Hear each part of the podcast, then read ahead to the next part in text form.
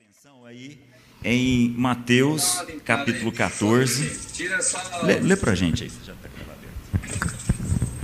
Mateus 14, 14. E Jesus, saindo, viu uma grande multidão e, possuído de íntima compaixão para com ela, curou os seus enfermos. De novo. Presta atenção. Jesus, saindo, viu uma grande multidão e, possuído de íntima compaixão para com ela, curou os seus enfermos. Olha só, é um episódio muito conhecido. Jesus tenta se afastar um pouco das multidões, como a gente vai ver daqui a pouco, mas as multidões vão atrás dele. E ele se compadece dessa, dessa multidão e, segundo o texto de Mateus que a gente leu, cura os seus doentes. Agora eu vou ler a mesma coisa segundo Marcos. Mesma coisa. Se você quiser agora, de novo, bastante atenção, Marcos capítulo 6, versículo 34. E eu queria que você prestasse atenção junto comigo, se você consegue perceber algumas diferenças. Marcos 6, 34. Quando Jesus saiu do barco e viu uma grande multidão, teve compaixão deles. Concordam que até aqui é a mesma coisa? Jesus olha para a multidão que está ali, sai do barco e tem compaixão. Só que a inteligência, a lógica de Mateus é diferente da lógica de Marcos. Segundo Mateus, Jesus olha para aquela multidão e cura os seus enfermos.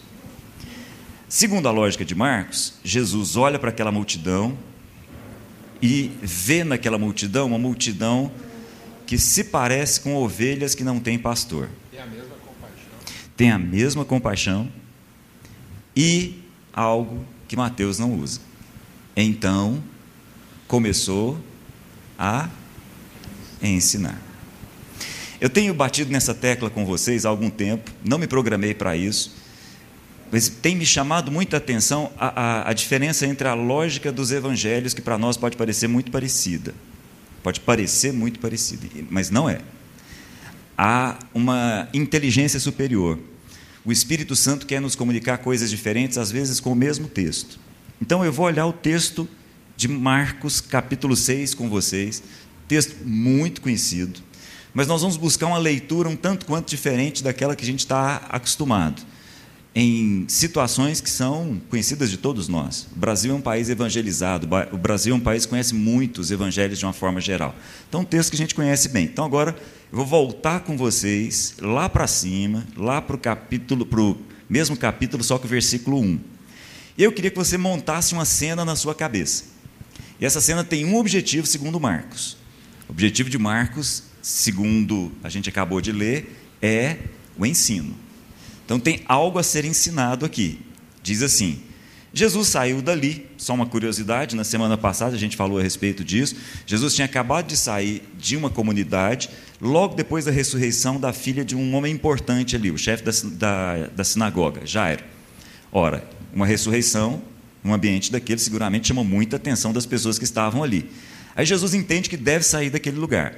Ele sai daquele lugar e vai para a sua cidade, vai para Nazaré, cidade onde ele cresceu. Não é a cidade onde ele nasceu, mas é a cidade onde ele cresceu, onde todo mundo sabia quem eram os pais, sabia direitinho quem eram os irmãos de Jesus, viu Jesus jogando bolinha de gude ali na rua, conhecia. Versículo 2: Quando chegou o sábado, Jesus começou a ensinar na sinagoga. A gente já viu essa cena, ela é repetida. E de novo a sinagoga. Eu ia abrir um parêntese para falar da sinagoga, mas você completou aqui, não precisamos entrar em detalhe. Está aí a sinagoga, esse espaço de ensino, espaço de aprendizado. Muito bem. Só que ele está em Nazaré. Ele está no lugar onde as pessoas o viram crescer. Nesse lugar, o pessoal olha e fala assim: Ué, mas de onde vêm essas coisas?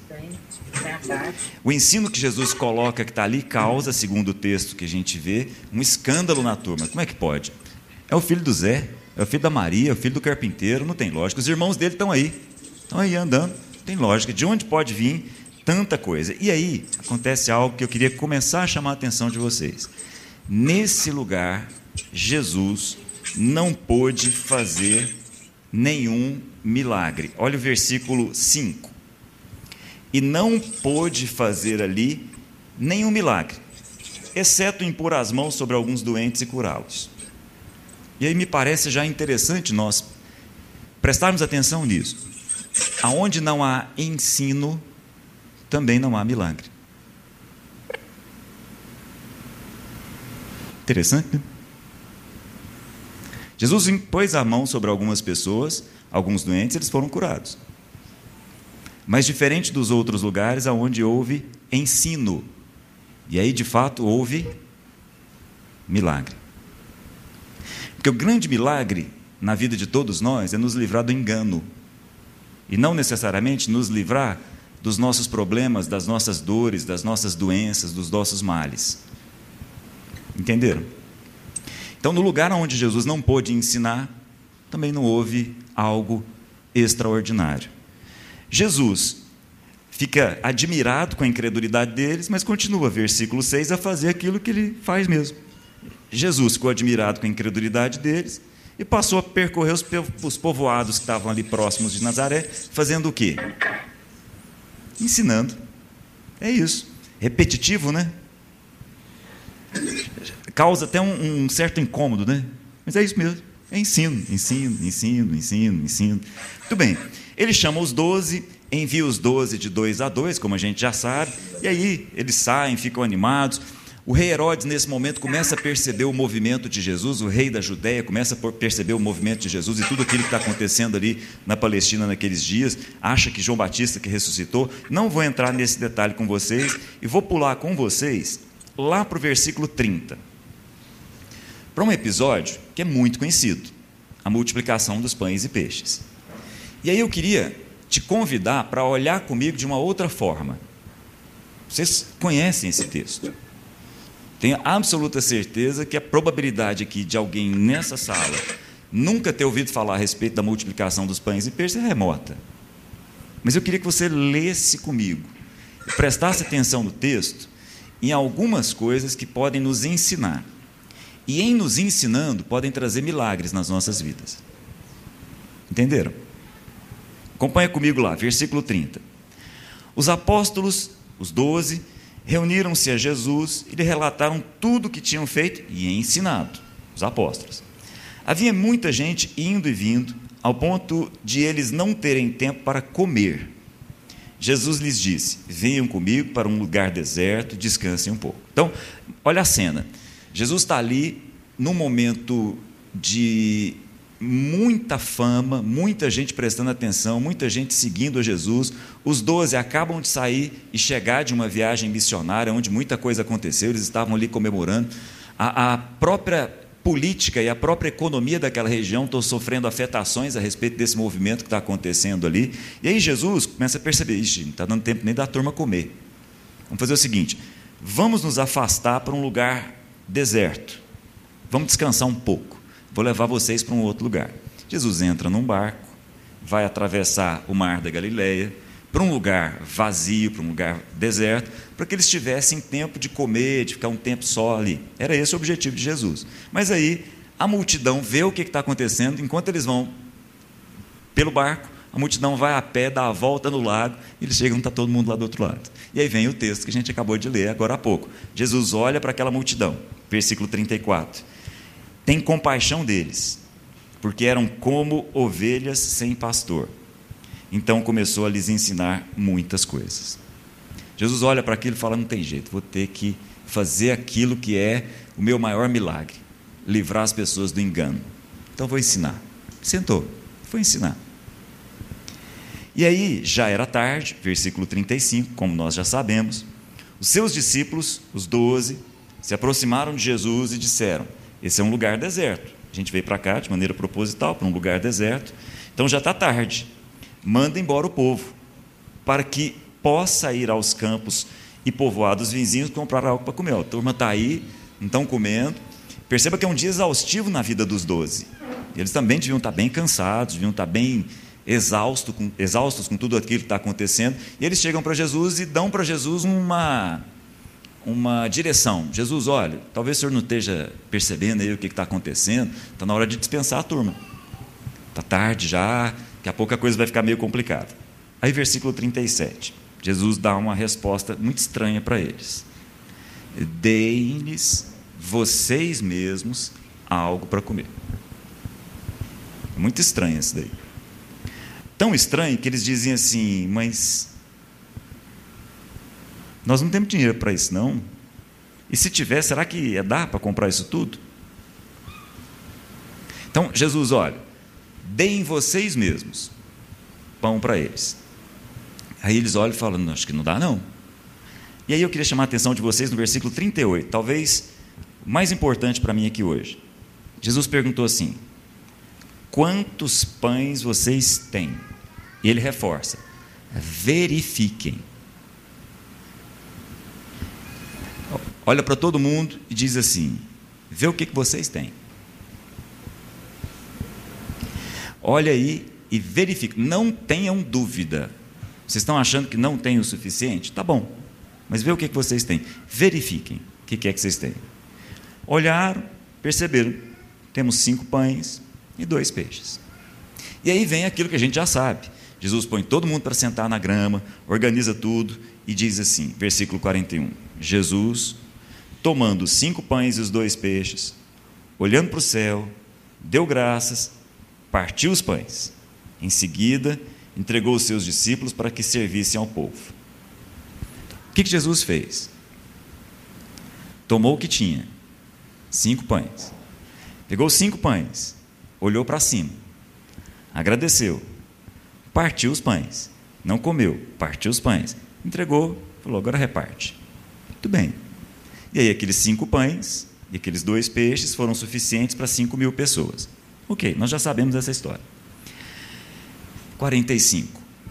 É o mesmo ensino, é a mesma lógica. Nós não estamos mudando de assunto. Nós estamos no mesmo texto. Versículo 45.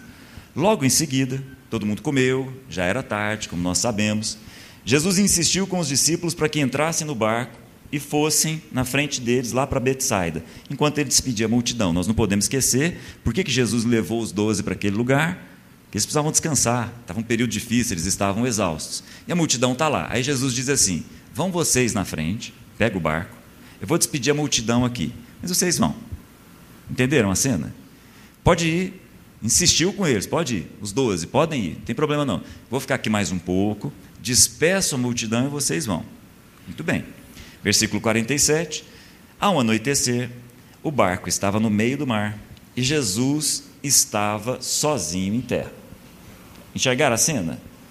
Noite já, depois do milagre dos pães, depois que a multidão foi enxergada por Jesus como uma multidão sem pastor, precisava de compaixão e precisava ser ensinada, e nessa multidão estamos todos nós. Jesus olha para aquela turma, fala assim: Ok, agora vocês doze vão para Betsaida, eu fico aqui. Quem não corre risco de eu entrar no barco junto com vocês e acontecer a mesma coisa de novo. Enquanto a gente atravessa o barco, a multidão vai para o outro lado. Não, eu fico com a multidão aqui e vocês vão.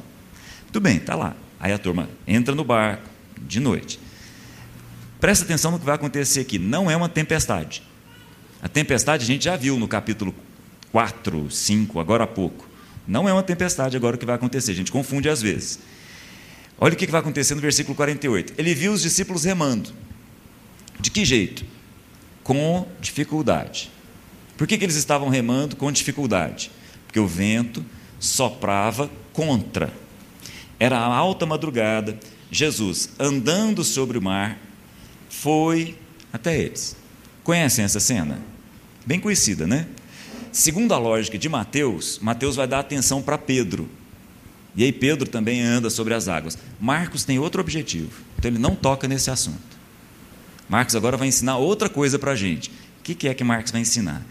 Jesus vai andando, a gente conhece essa cena. Jesus vai andando, alta madrugada, o barco está remando com dificuldade, o vento era contrário. Jesus vai andando sobre as águas, a turma olha Jesus andando e pensa: é um fantasma.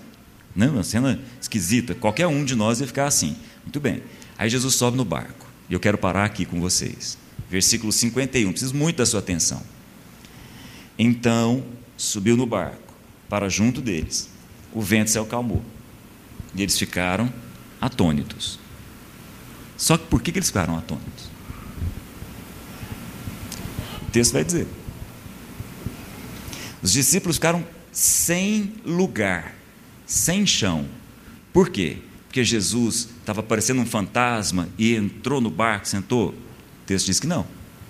Eles ficaram atônitos, pois não tinham entendido o milagre dos pães. E o coração deles estava endurecido. Então, nós precisamos enxergar essa, essa cena como um todo. Nós precisamos enxergar isso e não fazer confusão com algumas coisas que são semelhantes. Precisamos muito prestar atenção no que está aqui. O que é que nós precisamos aprender? O que, que Jesus está ensinando? Os discípulos estavam no barco, alta madrugada, lembrando que boa parte deles, talvez a metade deles, era de pescadores. Estavam atravessando o, bar, a, o mar, na verdade, um, um lago bem grande. Estavam atravessando com uma certa dificuldade, estavam enfrentando um vento contrário. Mas a grande dificuldade deles mesmo era que eles não tinham entendido o milagre dos pães. Parece conversa de doido. Parece que mudou de assunto. Parece que não tem nada a ver uma coisa com a outra. Eles estão perplexos, eles estão atônitos. As versões mais antigas costumam usar estupefatos. Eles estão assim, sem saber o que fazer dentro daquele barco. Mas eles estão desse jeito porque eles não entenderam o milagre dos pães. E aí eu preciso voltar. Qual foi o milagre dos pães? Primeira coisa fundamental no milagre dos pães foi perceber que eles tinham alguma coisa. O milagre começou com Jesus dizendo assim: O que, que vocês têm? Verifiquem, é a palavra que Jesus usa. Porque talvez vocês estejam achando que não tem nada, mas tem. Então verifiquem. Tem cinco pães? Então tá. Então agora nós vamos fazer o seguinte: pega o pão. Faz o quê? Agradece, rosto para cima, olhando para o céu, agradecendo a Deus. Depois, parte o pão. Depois, distribui.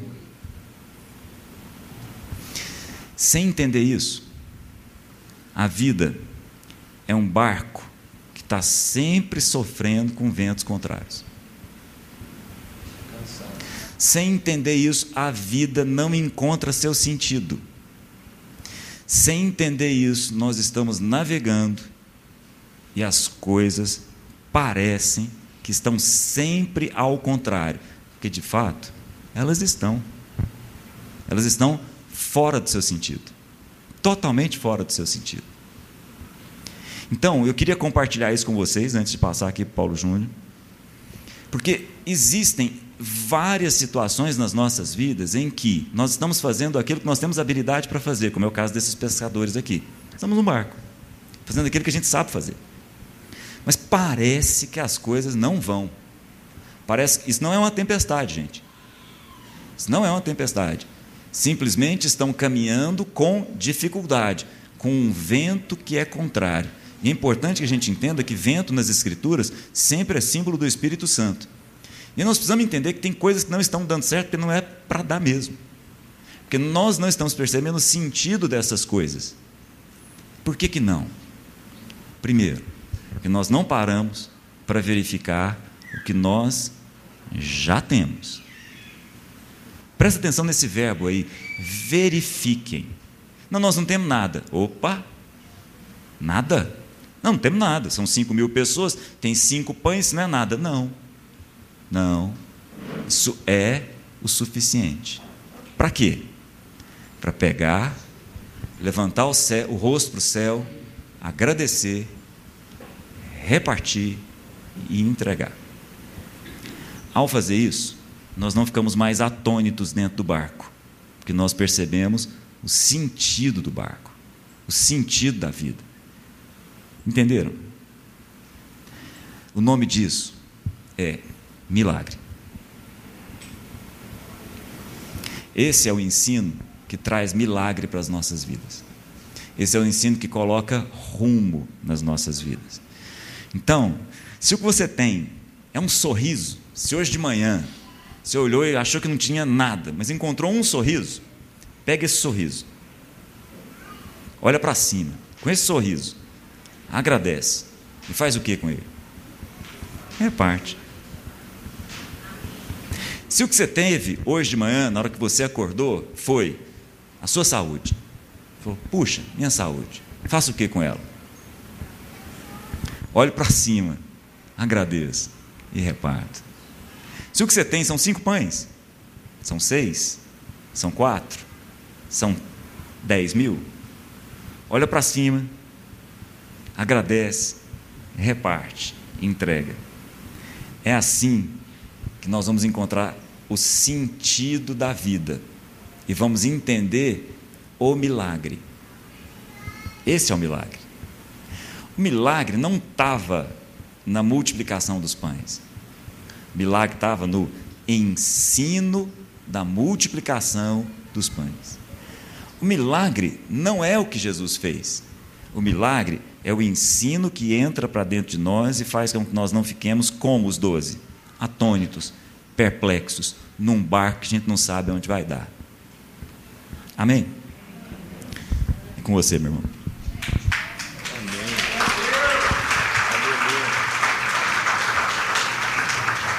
Aleluia, graças a Deus. E, e uh, a palavra de Deus faz uma diferença entre esse milagre não percebido e o milagre aprendido, né? Ela faz a diferença entre sinais e prodígios. Então, às vezes a gente está sempre entendendo o milagre no aspecto do prodígio e não o milagre no aspecto do sinal. Né? Então, é, haviam dez leprosos e nove desfrutaram o milagre prodígio, mas só um entendeu o milagre sinal. Então Jesus não, ele não, ele operou milagres em, em Nazaré, mas é, poucos, porque para poucos foi sinal porque muita gente estava esperando prodígio. Então, às vezes, as pessoas estão buscando o milagre prodígio, mas não querem dar atenção ao milagre sinal. Então, é a diferença entre o extraordinário e o sobrenatural. Às vezes, a gente está querendo que Deus opere extraordinariamente, e Ele quer operar sobrenaturalmente. Ou seja, Deus não quer mudar uma circunstância, Ele quer transformar o entendimento. Se a gente voltar lá para esse, o que, que é a diferença? Deixa Deus ministrar o nosso coração aqui, porque eu, eu tenho sido muito abençoado com esse tempo nosso juntos aqui, em como Deus tem nos preparado e trazido para nós aqui o sinal. Muita gente às vezes vai para o encontro da igreja buscando o quê? O prodígio, o problema resolvido em vez de aprender como enfrentá-los. É, então é isso que havia muita expectativa de Jesus prodígio, mas Jesus é o sinal Cristo.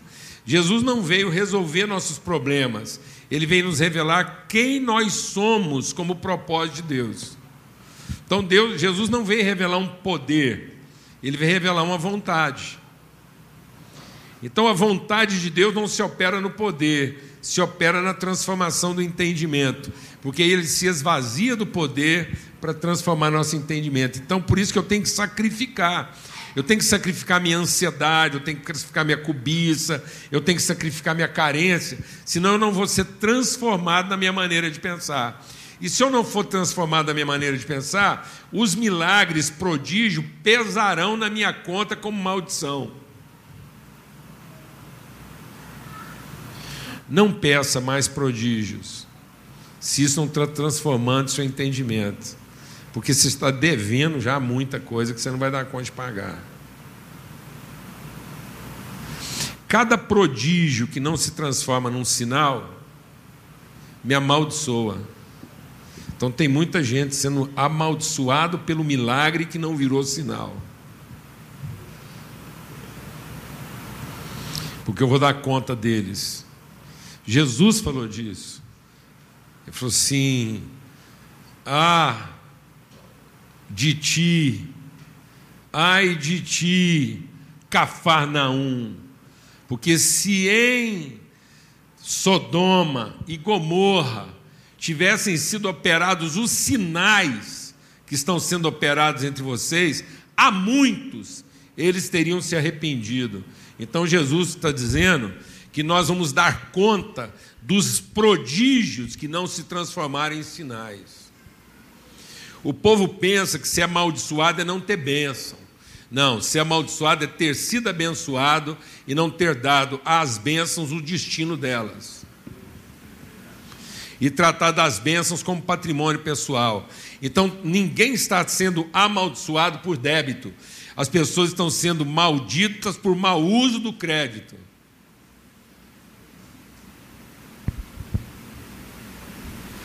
Tá bom, irmãos? Paulo, aquele homem que foi curado no tanque de Betsaida, Jesus encontra com ele e fala para ele: Olha, você está curado. Está curado. andando. Agora- Agora cuidado. Então, tem gente que está achando que está faltando milagre. E, na verdade, está faltando é arrependimento. Está faltando é aprendizado, está faltando é compromisso. Então, todo mundo procura porque ainda está faltando alguma coisa. A mulher samaritana já estava no sexto casamento, achando que trocar de marido ia resolver o problema dela, achando que um balde mais largo e uma corda mais comprida ia resolver o problema dela. E Jesus falou: Sabe o que é o seu problema? Você não se dá conta do que Deus já te deu. Porque se você tivesse compromisso com o que Deus já te deu, do seu interior fluiria um rio de água viva. Então, essa era a questão lá. Essa foi a questão da multiplicação. O que era o ensino? Jesus diz: não é a partir do que você quer receber, é a partir do que você tem para oferecer. A gente não está afastado de Deus porque falta alguma coisa. Nós estamos afastados de Deus porque nós pegamos o que Deus deu para nós e assumimos o direito sobre isso e demos outro destino àquilo que era para ser em favor das pessoas. Então ninguém está sofrendo falta de bênção. É porque ele pegou as bênçãos para suprir suas carências, porque fez do seu ventre o seu Deus. E aí nós estamos nós estamos buscando a divindade a partir da nossa carência, do nosso apetite, da nossa necessidade, e não a partir do nosso senso de propósito. Por isso que Jesus fala lá, ó, então, examina. Aí você vê que essa pedagogia do sinal lá, porque está vendo, lá em Mateus é o prodígio. E aqui em Marcos, então, afinal de contas, Jesus teve compaixão do povo, ele fez milagre ou ele ensinou?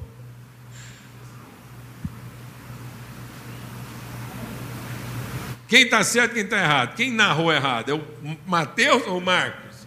Qual a narrativa que está correta? Jesus vendo a multidão, teve compaixão, ele operou milagres, curou as doenças dele ou ensinou? Ambos estão falando a mesma coisa, são aspectos distintos da mesma coisa. Jesus operou milagres curando as pessoas como quem quer ensinar, e ensinou como quem quer ver as pessoas curadas.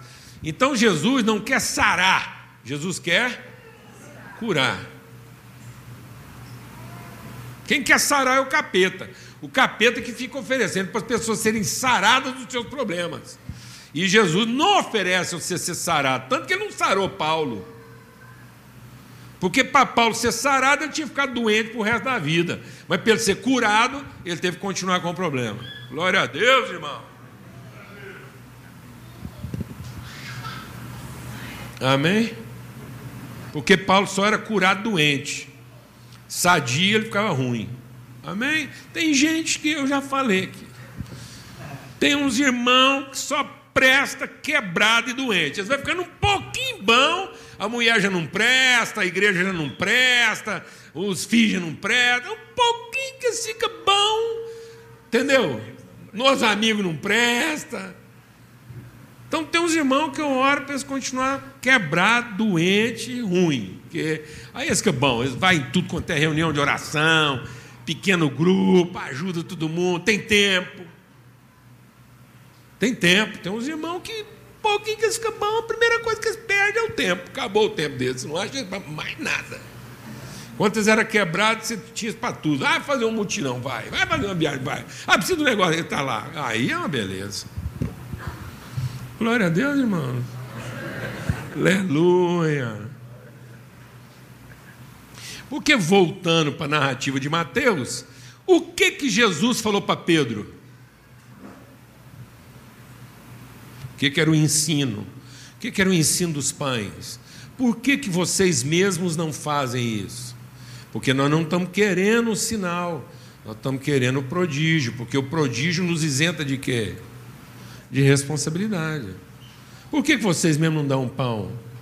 E aí, Jesus diz para Pedro: então vem cá, por que você não anda em cima da água? Você crê, pode andar. E Pedro andou, até que. Até que ele fez a conta. Até que ele se entregou às suas emoções. Até que ele se entregou aos seus sentimentos. Enquanto ele olhou firmemente para Jesus, ele andou sobre as águas como Jesus andava. É isso que Jesus quer. Jesus não quer acabar com a ventania, Jesus não quer, ele quer nos reposicionar, para que a gente mesmo entregue o pão, para que a gente mesmo ande sobre as águas. É isso que nós não estamos entendendo. Que não é uma transferência de responsabilidade, é assumir a responsabilidade. Então nós repartimos o pão, nós andamos sobre as águas. E o que está nos impedindo disso? O medo, a conta, as emoções, os sentimentos, o que, que eu posso perder, o que, que implica isso. Então, eu vou falar uma coisa grave. Vai, vai, grave. Se alguém usar isso fora de contexto, eu nego. Seguinte: nem todo milagre que Jesus operou era de fato extraordinário. O nosso problema é que a gente nunca tinha visto um homem sem pecado. Aí a gente acha que tudo que ele fez é extraordinário. Porque talvez um homem sem pecado, que não esteja focado em si próprio, ande sobre as águas. Talvez essa é a ordem que foi quebrada. na nossa desobediência. Sabe por que hoje a gente afunda? Sabe por que a gente afunda? Porque nós estamos fora de propósito. Hã? Ficou pesada, então a gente afunda. Então, um homem sem pecado levita. Talvez um homem sem pecado não precisaria de um equipamento celular Talvez a gente ouviria mensagens de som e imagem de um, um irmão que estivesse longe, do outro lado do planeta, simplesmente porque nós estamos ligados a ele o que é? Espiritualmente. Talvez a gente não fosse tão egoísta, tão focado em si, a gente já, talvez o chip já está implantado. Amém, irmãos? Porque todo equipamento que a humanidade desenvolve, desenvolve em função de uma carência e de uma falência, e não em função de uma competência. A gente tem cadeira de roda porque não sabe andar, a gente tem avião porque não voa, e a gente tem equipamento de comunicação porque não se comunica. Então, nossa ciência foi produzindo equipamento para compensar nossas deficiências, fruto do nosso egoísmo. Quem sabe? Quem sabe?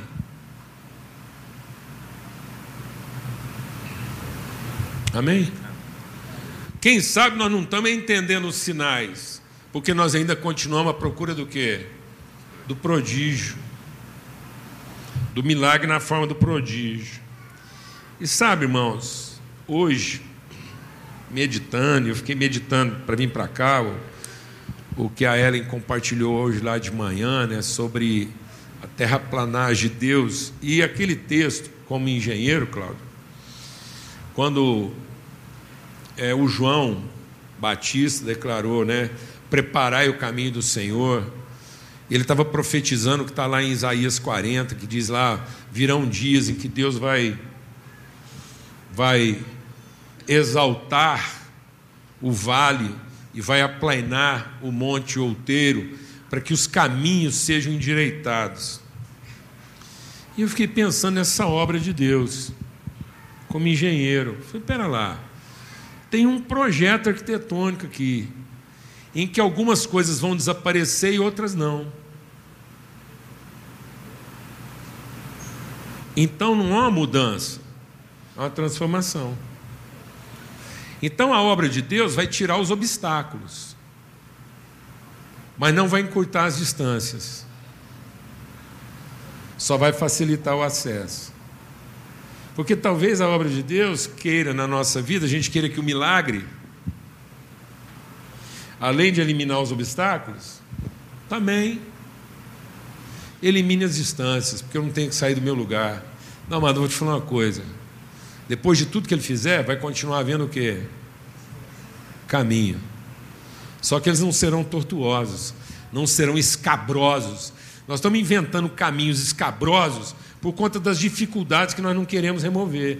Mas removidas as dificuldades, os caminhos serão aplainados, os acessos serão possíveis e farão sentido. Tem hora que a gente está andando em roda, que não sabe se está indo ou se está voltando, como um cachorro correndo atrás do rabo. Sabe por que, que os nossos caminhos são tão sinuosos, são tão cheios de altos e baixos, são tão escabrosos? Sabe por que, que é, é tão sofrida a viagem? Porque nós estamos convivendo com os obstáculos. Mas removidos os obstáculos, em que a gente não faça valer nossos abismos e nem faça valer nossos poderes, em que a gente use a nossa comunicação por uma linguagem e um acesso melhor entre o que tem e o que não tem. É isso que Jesus estava falando lá na hora do pão. Não interessa quanto você tem, essa é a sua riqueza. Quem disse que essa riqueza se define a partir da quantidade? A riqueza não se define a partir da quantidade, ela se define a partir do direito.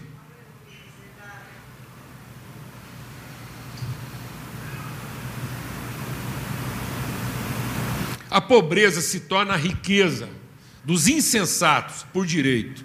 Quando o insensato assume o direito da sua ignorância, ele é o louco, como nós estamos vendo agora. Então, irmão, vou te falar uma coisa. A gente tem um pouquinho e já guarda isso como direito e constrói em torno disso um muro. O absurdo da insensatez. Aquilo mal dá para a gente mesmo e a gente já começa a achar que aquilo é nossa riqueza em detrimento da pobreza do outro, porque a primeira coisa que nós eliminamos foi o caminho para fazer valer os vales e os montes.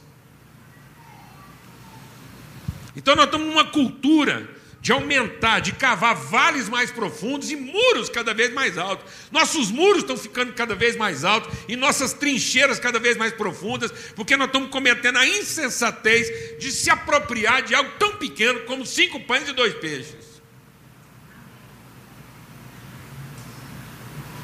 Sendo que isso era pequeno para poucos e, na verdade, se tornou suficiente para muitos, desde que a gente aplainou o monte e soterrou o vale. A gente foi lá e quebrou o muro da separação.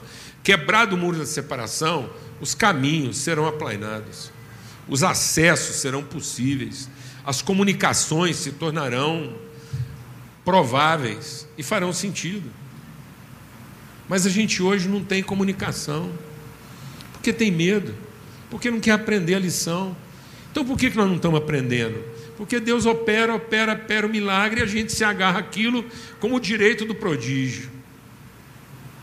Não aprendemos como alguém que abdicou mão de riquezas verdadeiras. Aquele que, sendo rico, por amor de nós, se fez pobre. De que pobreza ele está falando? De miséria? De falta de dinheiro e de comida? É isso que Deus quer? Deus quer uma sociedade em que nós vamos repartir tudo, até, até não ter comida para ninguém e dinheiro para ninguém? É isso que ele está falando. É dessa riqueza de patrimonial. Todo mundo morar em barraca. Não faz sentido. Não faz sentido que ele fala na casa dos meus pais, na casa do meu pai, há comida, há pão. Então ele está falando de abundância. Ele não está falando de miséria. E a gente confundiu pobreza de espírito com miséria. Sabe o que ele está falando? Não é de posse, é de apego. Não é de bens, é de apego. É de pegar aquilo que Deus colocou na minha vida para ser bem administrado, como quem facilita o caminho, e colocar ali um muro, como se aquilo fosse o meu direito.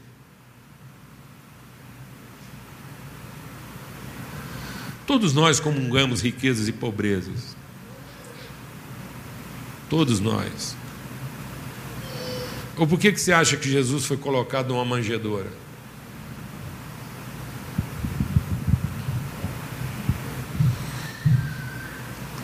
Se era questão de bens e patrimônio, então por que Jesus foi colocado numa manjedoura? Por que ele não nasceu num palácio com um exército por conta para fritar e baixar o pau em todo mundo? Por quê? Para mostrar para nós que o caminho da salvação é obrigar a gente a servir uns aos outros, inclusive o nosso Salvador. Glória a Deus, irmão. Que talvez os grandes segredos da salvação não está em ser salvo, mas em salvar. E num certo sentido, durante o tempo que Jesus caminhou com os seus discípulos, com José e com Maria, ele mais inspirou cuidados do que a solução, porque cada vez que ele apresentava uma solução, aumentava os cuidados, até o ponto de Pedro achar que era melhor tirar da cabeça dele esse trem de salvação, porque isso dá trabalho demais, expõe demais, é complicado demais. Amém. Ele não vai nos poupar dos caminhos. Ele está removendo os muros, desfazendo as trincheiras, ele está removendo os nossos elementos de defesa. Porque enquanto houver fenda, eu vou me sentir ofendido porque eu tenho que defender. A gente estava compartilhando aqui no começo da reunião, eu e o Rony que os nossos ataques, na verdade, são formas dissimuladas de nos defendermos. E as nossas defesas são os obscuros das nossas carências. Nossas defesas foram construídas a partir das nossas carências. E é das nossas defesas que vêm nossas violências. A gente não é mais violento quando tem que atacar. A gente só é absolutamente violento quando está lutando em nome de se defender. Ou não? O discurso que está justificando esse ato de violência agora é um discurso de ataque ou de defesa?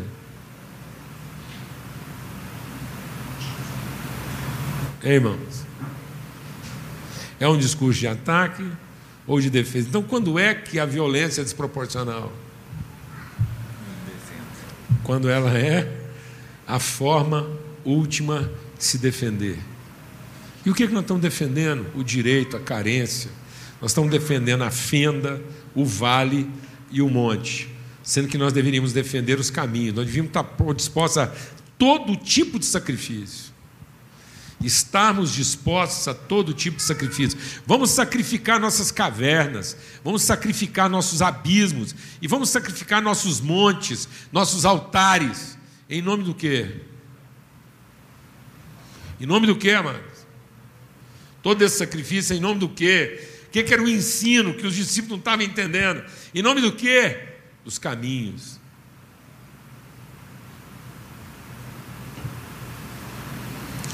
Porque se a gente entender que é em favor dos caminhos, então nós seremos curados da fadiga. Então vai deixar de ser tão cansativo. Amém. Esse é o descanso que Jesus quer proporcionar para nós. O descanso de alma. Sabe por que todo sacrifício? Para que os caminhos deixem de ser tortuosos e escabrosos. Para que a gente deixe de ter que fazer tanta curva para chegar no outro e o outro tem que subir e descer tantas vezes para chegar na gente. Glória a Deus. Em nome de Cristo Jesus, nós estamos recebendo aqui, nós estamos recebendo aqui prodígios e sinais. Mas não se apegue aos prodígios, se apegue aos sinais. Se os milagres que Deus tem operado na nossa vida só ensinaram a gente a pedir por mais um, Deixa o Espírito de Deus ministrar o nosso coração aqui. Se tudo. Olha, vou te falar uma coisa, eu sou testemunha de quantos milagres nós temos aqui. E se tudo que a gente aprendeu com o milagre foi o endereço onde a gente vai buscar o próximo, então a gente não aprendeu foi nada.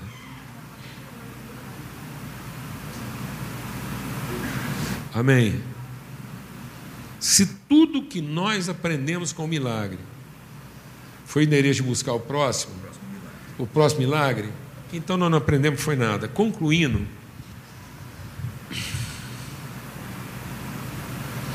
estava vendo essa situação da guerra lá, e Deus colocou uma coisa muito forte no meu coração sobre Jesus no deserto. E eu fiquei pensando como que a gente continua insistindo no prodígio. E como a gente é tentado no prodígio. Porque diante de um problema, presta atenção no cenário. Diante de um problema, a gente quer resolver o problema pela força. Manda quem pode, obedece quem tem juízo. Uma manifestação de poder. Se és o filho de Deus, transforma essa pedra em pão. Então, na cabeça lá dos oponentes, a Rússia vai moer até fazer aquela pedra virar o quê? Farinha. É assim que a gente resolve. Aí, quando a gente está diante de um poder imensurável, a gente então pode tentar resolver isso na área dos interesses. Então, para não ter que discutir o poder, vamos fazer sanções comerciais. É outra forma de resolver o problema. Que o capeta também falou para nós, falou o seguinte: bom, então já que você não quer usar o poder para transformar a pedra em pão, por que, que você não faz um rito que te dê tudo aquilo que você deseja? Aí ele foi trabalhar o âmbito do quê? Ele saiu do âmbito da necessidade, foi para o âmbito dos interesses. Então agora, talvez a gente acabe com aquela guerra com sanções comerciais. Mas se não acabar, nós temos um último recurso apelar para Deus descer do céu e resolver para nós. Então, provavelmente, as praças do mundo inteiro vão se encher de reza, achando que deve ter sido Deus que distraiu com aquilo lá para aquilo ter chegado nesse ponto. E que se Deus resolver olhar para lá, ele desce e resolve, como o diabo também propôs. Por que, que você não entra numa fritada que não tem jeito de resolver e você reza para Deus e pede para Ele te poupar das consequências do abismo que você pulou? Não é reza, não são sanções e nem poder, é arrependimento. É todos nós, todos nós porque as guerras não nos incomodavam quando elas eram longe.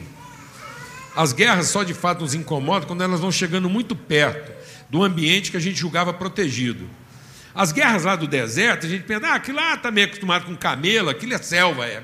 A guerra na África, a guerra no Oriente Médio, aquilo é. Pô, é tudo meio primitivo, faz até algum sentido, mas agora. A guerra na Praça Central de Kiev, berço de cultura, de tradição, ainda hoje. Então está chegando muito perto de nós de novo. E aí a gente pensa: bomba, comércio, ou os anjos. Não, mano. É aqui, ó. É a desconstrução dos nossos muros e dos nossos abismos das formas que nós criamos para nos defender de quem está perto e a gente se sente ameaçado. São caminhos que foram ficando tortuosos, caminhos que foram ficando escabrosos, porque a gente preferiu o desvio, a curva, do que encarar os obstáculos. É arrependimento. É no nosso dia a dia que a gente constrói aquela realidade. É na forma como Deus opera um prodígio e a gente não entende o sinal. Essa guerra está acontecendo num lugar onde nunca mais deveria haver guerra.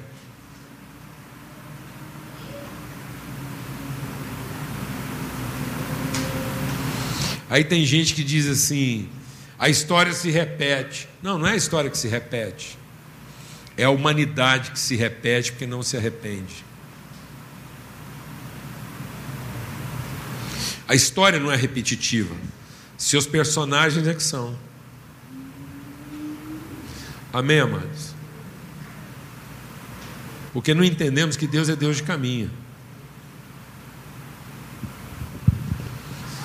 Deus é Deus de distâncias.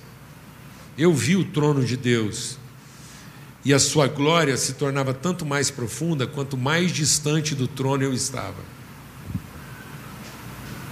Quanto mais longe eu fui em favor do meu irmão. A glória de Deus não é quem está perto do prodígio. A glória de Deus é para quem consegue buscar a distância, porque entendeu o sinal. Amém. Em nome de Cristo Jesus, Senhor. Não vamos querer solução antes de entender o sinal, querer o arrependimento. O que Deus opera não é para. Deus não permite problemas para depois vê-los resolvidos. Eu quero concluir dizendo o seguinte: há uma sequência de peste, de enchentes, de terremotos e de guerras, está na Bíblia. O tempo vindouro serão pestes, terremotos, enchentes, guerras. E Jesus diz: Mas isso não é o fim, isso é só o princípio das dores. Sabe qual é o fim? Sabe qual é a desgraça maior? É que de tanta peste, tanta guerra, tanto terremoto, tanta enchente, tanta morte, nosso coração vai se fechando e a gente vai se tornando cada vez mais defensor de si, defensor de si próprio. A iniquidade aumenta, o amor se esfria. O medo aumenta, o muro aumenta, a fenda aumenta, o amor se esfria. Esse é o fim. Por se multiplicar a iniquidade, o amor se esfriará. Então o que, que vai resolver tudo isso? Acabar com a guerra? Acabar com a fome, com a peste? Não, mano. Primeira coisa, nós temos que enfrentar a dureza do nosso coração. Porque acaba com a guerra e daqui a pouco fica bom de novo, e é porque ficou bom de novo que a gente faz outra guerra. Porque quando a guerra arrasou com tudo, todo mundo ficou solidário. Depois está tendo guerra porque começou a ficar bom de novo. Alguém está entendendo o que eu estou falando ou não? Quando arrasou com tudo, havia caminhos. Começou a ficar bom, o que, que a gente fez? Colocou fronteiras nos caminhos. Amém? Arrependimento em casa, na vida, nas relações.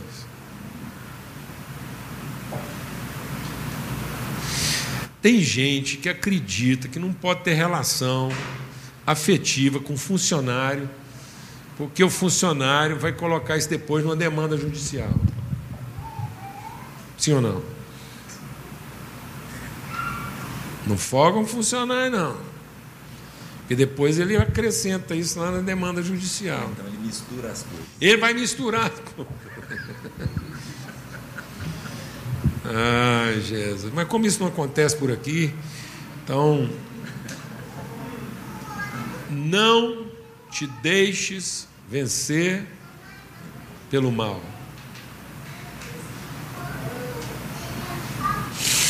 Mas vence o mal com a prática do bem. Você sabe por quê? É uma má ideia você ter relações muito íntimas com funcionário, porque ele pode levar isso uma demanda judicial. É porque, por melhores que sejam as relações, ele continua funcionário.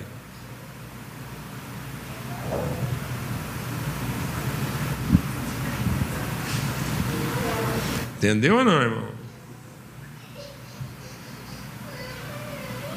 É por isso.